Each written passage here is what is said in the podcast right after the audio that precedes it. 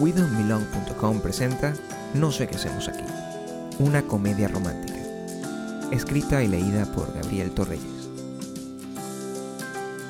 Capítulo 2. La cosa negra entre mis dientes.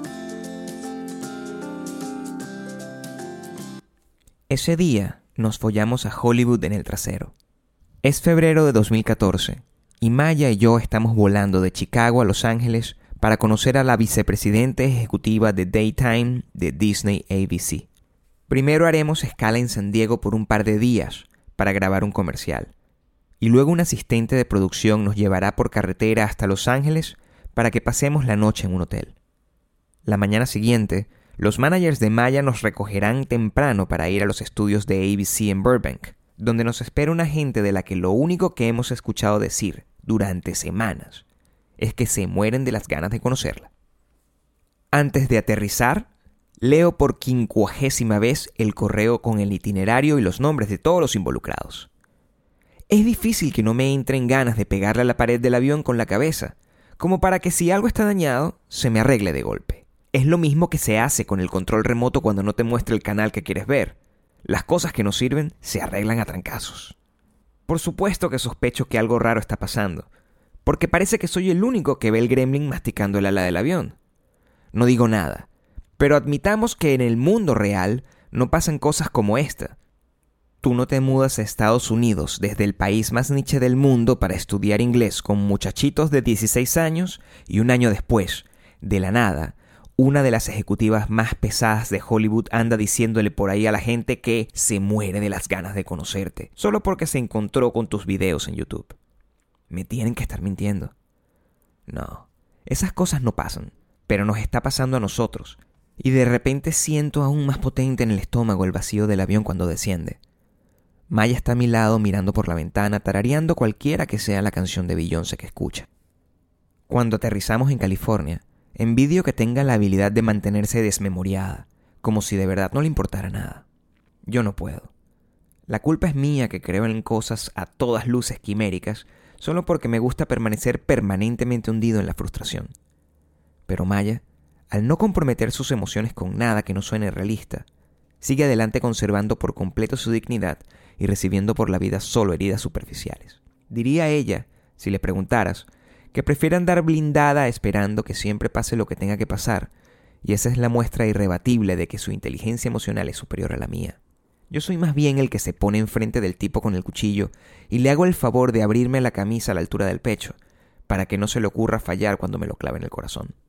Soy bruto de las entrañas y de la cabeza, y me consumo guindado de la posibilidad más ínfima, como un loquito con una mano de póker terrible que decide apostarlo todo, porque siempre es probable que el otro tenga una mano peor. Pero igual aquí estamos, llegando a California, muy a pesar del fatalismo pragmático de mi mujer porque tal como lo predije, subir a YouTube videos ridículos de cómo vestirte según tu tipo de cuerpo y cómo tener las cejas perfectas hizo que una ejecutiva de Hollywood quisiera reunirse con ella. Triunfamos. Vencimos al puto sistema. Somos Belinda fuera de sí gritándole a la cámara que está ganando, como siempre. Y eso que todo fue desde el principio, no más que una broma que se extendió de más. Aquí tienes la verdad. Ni Maya ni yo quisimos nunca decirle a la gente cómo vestirse según su puto tipo de cuerpo. Si te ayudamos en algo fue accidental. No era que te estuviésemos mintiendo. Estábamos haciendo una impresionante obra de arte conceptual en la que nosotros éramos los sujetos. Estábamos interpretando una película que nadie estaba filmando y en la que cada escena pasaba en la vida real. ¿No nos puedes culpar por ser maravillosos haciéndolo? Nadie metería preso a Al Pacino por interpretar magistralmente un ciego. No puedes tirarnos piedras por ser increíbles actores de método. No, nunca fue que te estuviésemos mintiendo. Gente hermosa de todas partes del mundo nos vio cada semana contar chistes malos sobre lo mal que nos queda a todos la ropa. Escribimos libros y vendimos miles de copias. Le enseñamos a vestirse a millones de personas. Pero todo eso pasó únicamente porque si nosotros nos metemos en un problema, nos tenemos que meter hasta el fondo. Pasó porque somos unos perfeccionistas que preferimos que nos caiga un camión encima a hacer las cosas mal. Pero también porque pintarle el dedo medio al mundo es jodidamente divertido. pero nunca porque fuera lo que queríamos hacer. Lo único que realmente queríamos era conseguir que Maya saliera en televisión, a toda costa. No es por lo que crees. A Maya honestamente le da igual ser famosa. Siempre ha habido detrás una motivación muchísimo más intrincada, otra vuelta de tuerca. Y no es para nada lo que sospechas. Que Maya saliera en televisión es lo que queríamos, porque si lo lográbamos, si conseguíamos que América la viera, te juro que este país terminaría enamorado de ella como lo estoy yo. Llámame loco, pero sé que con esto siempre he tenido la razón. Si lográbamos que Maya saliera en televisión, que millones de personas la vieran así sea por unos minutos, nuestra vida cambiaría por completo. Maya sería una estrella y yo podría por fin hacer lo que quisiera. Hollywood me dejaría escribir una serie de televisión, una serie sobre ella. Seríamos millonarios, con dinero a borbotones y casas gigantes, y carros y aviones. No, no estoy loco. No insistas en decir en voz alta que lo piensas porque no te escucho. Es el poder del pensamiento positivo, el descaro y el delirio como motor. Es que cuando creo en algo, no hay nada que no esté dispuesto a hacer para lograrlo, incluso a pesar de mí. Esas cosas no pasan, pero podría estarnos pasando a nosotros. Hacen libros sobre eso, hacen películas que van al Oscar, series que te arrugan el corazón, te lo juro. Solo necesitamos a Maya en televisión. Estábamos convencidos de eso. Y digo estamos, tomándome una licencia poética gigantesca. Porque si estamos en esto de ser sincero, el único motor de este disparate siempre he sido yo. Soy yo el que quiere que todo esto pase porque soy yo el que se vino a Hollywood a escribir la mejor serie de televisión del mundo, solo para restregárselo a la gente que odio, y que alguna vez me dijo que no lograría nada con mi vida. Maya, en cambio, lo que hace es ir surfeando conmigo manteniéndose lo más sensata que puede para quedarse viendo qué tan lejos puedo llegar con mi insensatez. Como una niñera que sabe que el niño que tiene que cuidar está escondido debajo de la cama, pero se hace la loca porque quiere averiguar cómo aguanta el muchacho antes de rendirse y salir corriendo a hacer pipí. Hay gente que prefiere hacerse pipí encima antes que dar su brazo a torcer. Y hay gente como Maya, que solo quiere ver arder el mundo. Eso sí, Maya es una mujer seria y prudente, pero eso no quita que al final también sea una sinvergüenza. Total, al darme cuerda, al no detenerme, no solo es cómplice, sino además es la mente maestra, ¿no? Se lo digo cada vez que me acusa de ir muy lejos. ¿Quién está más loco?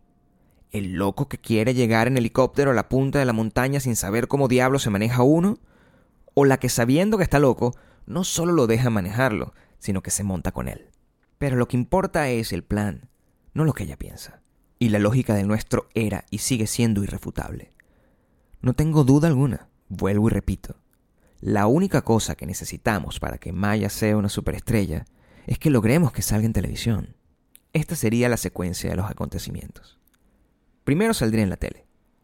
Los ejecutivos, junto al resto del mundo, caerían rendidos ante ella.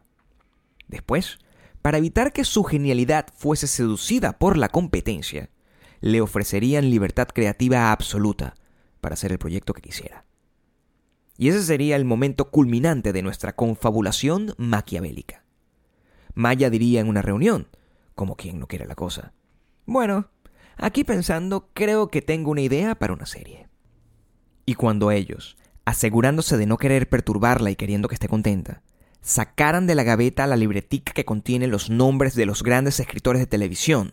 En mi cabeza los ejecutivos de Hollywood tienen todos una libretica secreta con el teléfono de la gente importante y propusieran llamar a Shonda Rhimes o Ryan Murphy para que la escribieran, ella diría, ahora que ya no pueden negarle nada, entrelazando los dedos de las manos como una supervillana que revela su plan maestro.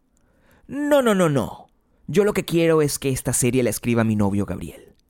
Muaja. Muajajaja.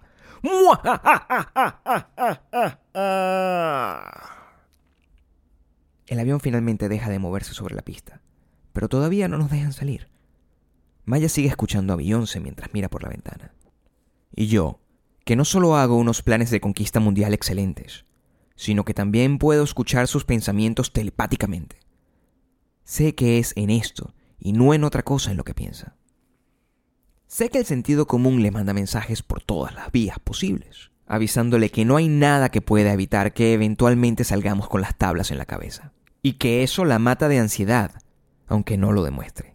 Pero también sé que hay un pequeño pedacito de imprudencia en su interior recordándole que contra todo pronóstico, y aunque parezca mentira, nos acaban de volar desde Chicago hasta California, y que por más chiflado que parezca, en dos días tendremos una reunión con la vicepresidenta ejecutiva de Disney ABC, que por cierto, por si no lo he dicho lo suficiente a lo largo de esta historia, se muere de las putas ganas de conocerla. Parte 2. Los noticieros matutinos de Los Ángeles son aterradores. Siempre hay un loco armado disparando y cinco patrullas de policía acorralando a alguien. El sol entra por la ventana como si fuera un día maravilloso, y crees creer que verdaderamente es cierto, pero en la tele pasan un montón de carros devorándose entre sí sobre la autopista, y luego cortan a dos asesinatos y un arrollamiento. Frío, calor. Frío, calor. Definitivamente, esa imagen no es la mejor para comenzar el día. Después de un año viviendo en Chicago, ver violencia real en televisión afecta. Maya y yo nos acostumbramos a ver noticias de gatitos rescatados por bomberos y gente haciendo fila para probar la pizza más grande del mundo. Las cornetas en la calle, el sol que entra con la ventana y sobre todo las noticias en la tele nos devuelven a Caracas y nos atormenta que al poner un pie en la calle alguien pueda salir de la nada a meternos un tiro en la cabeza. No es lo mismo ni si escribe igual, lo sé, pero a todo el mundo que sale de Venezuela le pasa. Siempre tienes miedo de que un día despiertes y te des cuenta de que nunca te fuiste, de que te quedaste ahí con tus sueños muriéndose de mengua, tratando de encontrar un pollo entero y latas de sardinas hasta que llegue el día siguiente o hasta que tengas que meter la cabeza en la basura. Debe ser como lo que sienten las personas a las que le amputan las piernas. Maya y yo no dormimos bien la noche antes de la reunión. No es por nervios, sino por desorientación. La habitación del hotel es muy pequeña, muy artística y muy de todo lo que una habitación de hotel nunca debería ser. Lo que más nos atormenta es que la habían estructurado con un desequilibrio decorativo impresionante, y aún peor, intencional. Tiene muebles modernos tan modernos que ni siquiera por ser muebles lo dejan a uno sentarse. Y uno de esos innecesarios baños sin cortinas, sin puertas y sin sentido, que además lo convierten en una pesadilla agresiva, arquitectónica y moral. No importa lo mucho que la ames, ni el tiempo que tengan juntos. Nadie, absolutamente nadie, quiere ver a su pareja haciendo pupú. A las 7 de la mañana en punto, los managers de Maya están esperándonos en el lobby para llevarnos a las oficinas de Disney ABC. El recorrido no es ni largo ni corto. Ahora que tenemos tiempo viviendo en Los Ángeles, entendemos que las distancias son las que son y que nunca se es lo suficientemente precavido para intentar llegar temprano. Nadie llega temprano a ningún lado en Los Ángeles, pero nadie se angustia por eso. El recorrido es el recorrido. Es una traslación axiomática. Habíamos estado en la ciudad únicamente una vez antes de esta, para algo que merece su propia historia. Y en esa oportunidad la dinámica fue distinta, como ver de lejos a una persona fea. En este viaje, en cambio, más bien es como pasarle por el lado a la persona fea, dar la vuelta a la manzana y regresarse para verla de cerca. Uno está obligado a detallarle las cicatrices, comprender las minucias de su mecánica y darse cuenta de que si te la llegas a llevar a tu casa por la borrachera, no habrá forma ni manera de que logres sacarla de ahí, a menos que le caigas a martillazos hasta matarla. Los Ángeles es una cosa monstruosa que vive y respira carros que se montan unos sobre otros, pero que al final nunca interactúan entre sí, como gente que se odia con pasión sin conocerse en realidad. A donde mires, nadie te mira de vuelta, pero si pudiesen, si tuviesen la oportunidad, te pasarían el carro por encima. Mientras rodamos, Maya responde por inercia a las indicaciones de sus managers respecto a lo que la reunión pretendía ser y las expectativas que deberíamos tener. Se queda mirando por la ventana y yo me quedo mirándola a ella. Cuando un encuentro así de importante está por pasar, cuando está a punto de conocer a alguien crucial, Maya tiene la costumbre de hablar sola, como una loca. Es algo que solo yo noto y que siempre me ha parecido adorable. Pero vamos a estar claros, si lo miras con objetividad, también es bastante aterrador. Tipo que despiertas a mitad de la noche y ella no se ha dado cuenta y está mirando al techo con los ojos pelados hablando sola. De ahí a que saque un cuchillo de debajo de la cama, hay un paso. No creo que la tipa que la ve desde el carro que tenemos al lado piense que es adorable, sin embargo. Lo que piensa, si acaso, es que Maya está frita. Pero todo el mundo está loco de alguna manera en Los Ángeles. La vicepresidenta ejecutiva de Disney ABC, que se muere de las ganas de conocerla. Sus managers, pagándonos un viaje desde Chicago para llevarnos a esa reunión imposible. Y yo, convencido de que si arrugo la cara lo suficiente, puedo leer los pensamientos de mi novia con total claridad. La verdad es que de las millones de personas que están en esta ciudad y de las cuatro personas que estamos montadas en este carro, la única cuerda es ella. Ahí, arrinconada hablando sola, repitiéndose la misma frase una y otra vez, porque es la única de todos los que estamos ahí que parece darse cuenta de que estamos frente a un problema real. En unos minutos se va a reunir con una ejecutiva de Hollywood. Una ejecutiva de verdad. Y no tiene la más puta idea de cómo coño es que se puede lanzar por ese barranco cuando es una verdad del tamaño de una casa. Que Maya no sabe hablar inglés. Parte 3. Burbank es un lugar caluroso, incluso en febrero. Es un descampado gigante con edificios de una sola planta, esparcidos casi que de a uno por cuadra.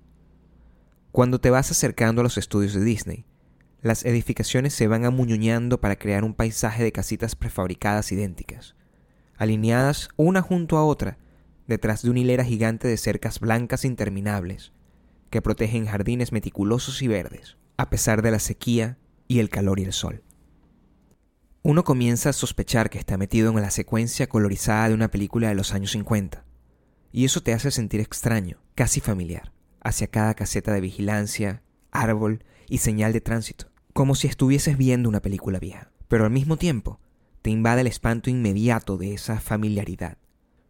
Todo lo que estás viendo, todo lo que estás viviendo y todo lo que piensas es muy bonito, sí, pero podría ser falso.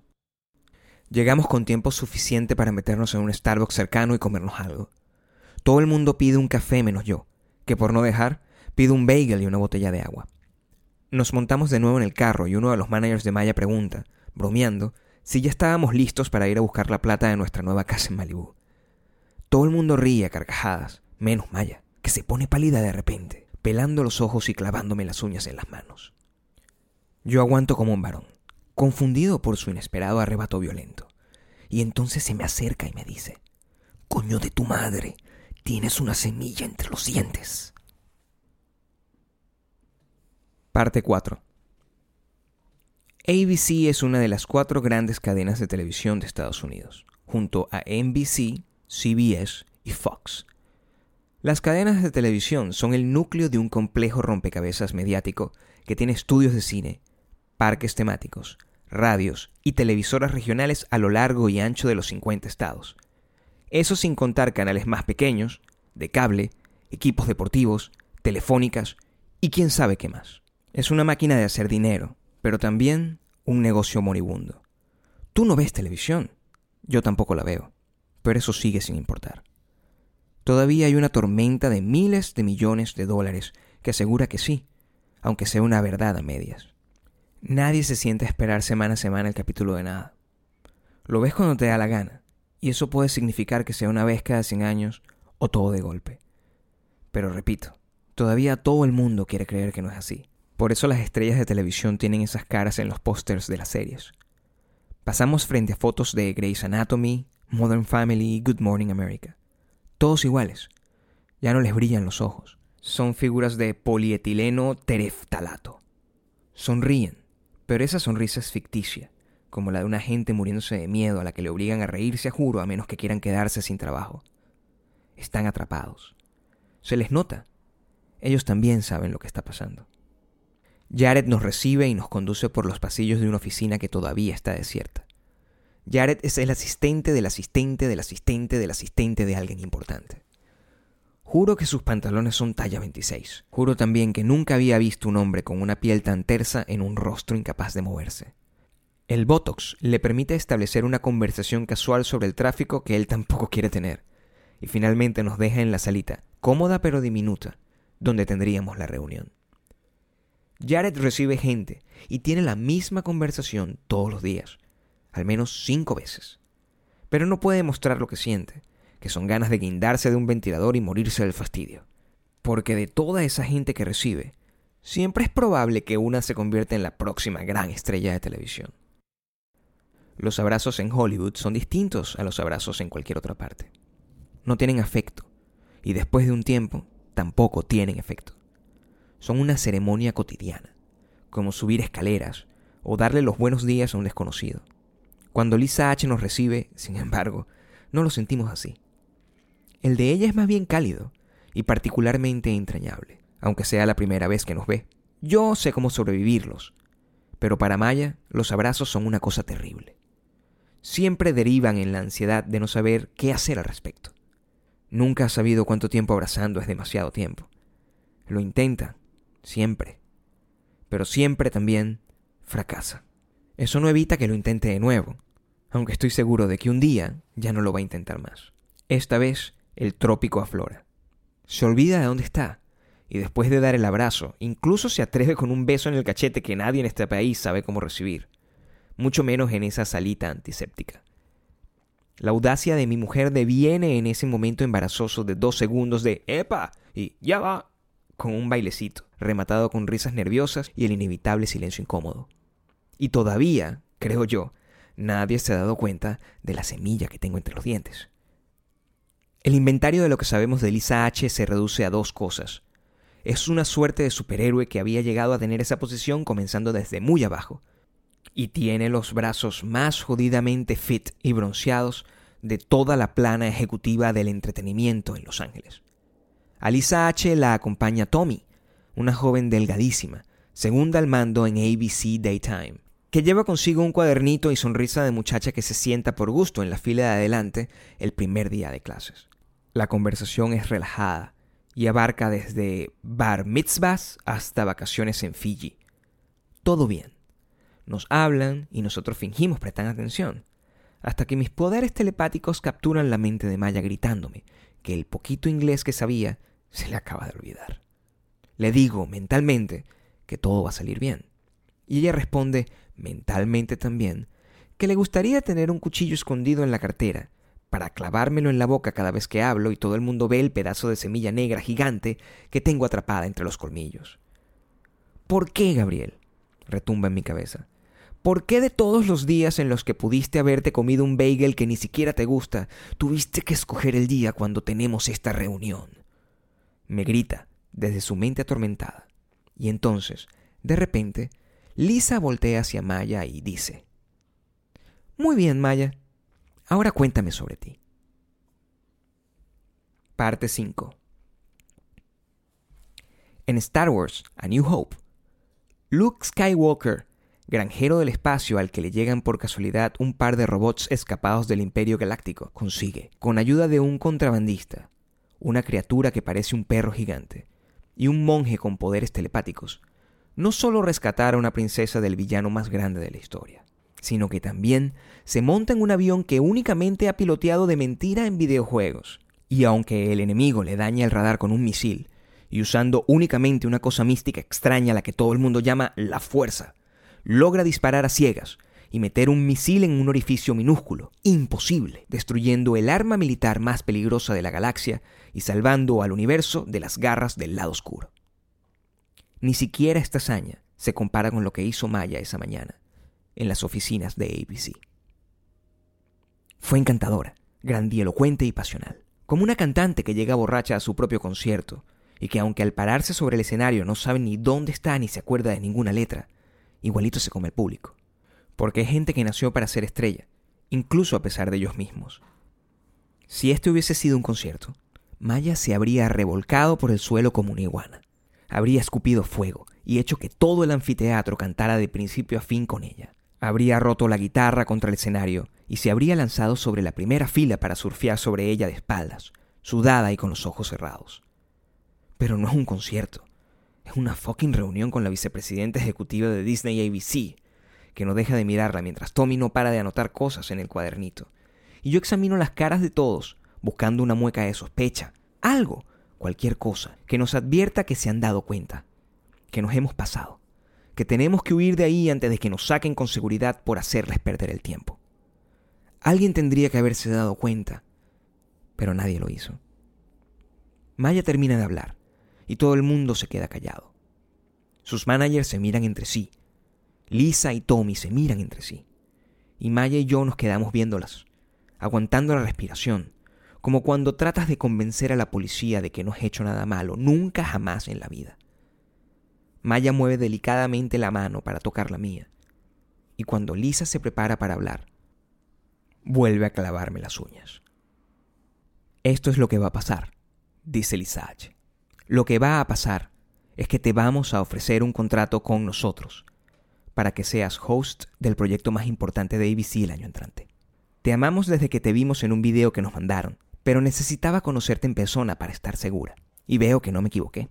Eres justo lo que necesitamos y tienes justo lo que estamos buscando. Por el inglés no te preocupes. Te vamos a poner a tomar clases con un tutor privado para trabajar en tu acento. Así como con otros tutores que te van a preparar para estar frente a millones de personas diariamente. Cuando ya podamos revelar más sobre el programa te vamos a traer de nuevo. Vamos a ocuparnos de todo el papeleo. Y mientras aprendes, también vamos a pagarte un salario mientras el show sale al aire. ¿Qué te parece? ¿Cuándo puedes venirte a vivir a Los Ángeles? Mi mano duele. ¿E-, e-, ¿Es en serio? Pregunta Maya. Totalmente, cariño. Te amamos dice Lisa H., sonriendo cálidamente. Maya y yo hablamos sobre cualquier cosa todo el tiempo. A veces hablamos de las noticias, a veces de lo que me pasó en la cola del supermercado, o de las cosas locas que piensa cuando yo me quedo dormido en el sofá con mi cara en sus nalgas. Hablamos de las películas que queremos ver y que todavía no hemos encontrado el tiempo, de las cosas que tenemos que pagar, de que el estilo de decoración que le gusta ahora es mid-century decor o de lo mucho que quiero comprarme una bicicleta nueva, a la que no se le salgan las cadenas. Sin embargo, de lo que pasó ese día no hablamos, a menos no como lo hacíamos antes. Ya no. Ella sabe que mientras Lisa nos hablaba, me temblaban las manos y tenía los ojos aguarapados. Yo sé que a ella se le apagó el corazón por un segundo. No me lo dijo, simplemente lo sé. Ya te dije que es una cosa telepática loca la que compartimos. Cuando le dijeron todo eso, que le iban a convertir en la estrella de televisión más grande de Estados Unidos, ella realmente no estaba prestando atención. Maya se había ido a comprarle a su mamá la casa más grande posible. En algún lugar de su cabeza, se estaba dejando llevar por la posibilidad de una vida diferente. Estaba firmando autógrafos en la calle, sonriendo en las portadas de las revistas de chismes de los supermercados, dando entrevistas con Jimmy Kimmel caminando alfombras rojas en París, en Nueva York, y quería quedarse ahí por más tiempo, exprimiendo hasta el último segundo de un futuro imaginado que comenzaba en ese momento con la oferta que le estaban haciendo. Pero yo seguía teniendo la semilla entre los dientes, y es muy, pero muy jodido dejar de pensar en ello. Al salir, nos tomamos una foto en la entrada, como si de alguna manera tuviésemos que decirle al mundo entero lo que nos acababa de pasar. Aunque Lisa nos había recordado mil veces, antes de que terminara la reunión, que no podíamos decir nada hasta que ABC lo anunciara primero. Sus managers nos tomaron la foto con su celular. Tuvieron que tirarse en el piso como muchachitos intentando que se viera todo lo que tenía que verse. Subí la foto a Instagram con un quote de Eminem que decía, Look, if you had one shot or one opportunity to seize everything you ever wanted. One moment. Would you capture it or just let it slip? Esa misma tarde regresamos a Chicago. Maya y yo apenas intercambiamos palabra camino al aeropuerto. Al llegar, compramos unas revistas para leer durante el viaje y nos sentamos a esperar que nos llamaran para abordar. Comenzamos a movernos y me agarró la mano, sin dejar de mirar por la ventana. Cuando el avión despegó, de repente me apretó la mano muy fuerte creo yo que más fuerte que nunca, como abrazando algo que no quieres que se te olvide. Esta vez no me clavó las uñas. Debe ser porque ya me había sacado la semilla de los dientes. Este fue el capítulo 2 de No sé qué hacemos aquí. Una comedia romántica. No olvides suscribirte en iTunes y seguirnos en Spotify. No sé qué hacemos aquí es un libro y es una serie. Es las dos cosas y ninguna. Y puedes ver el siguiente episodio en www.wedonbelong.com.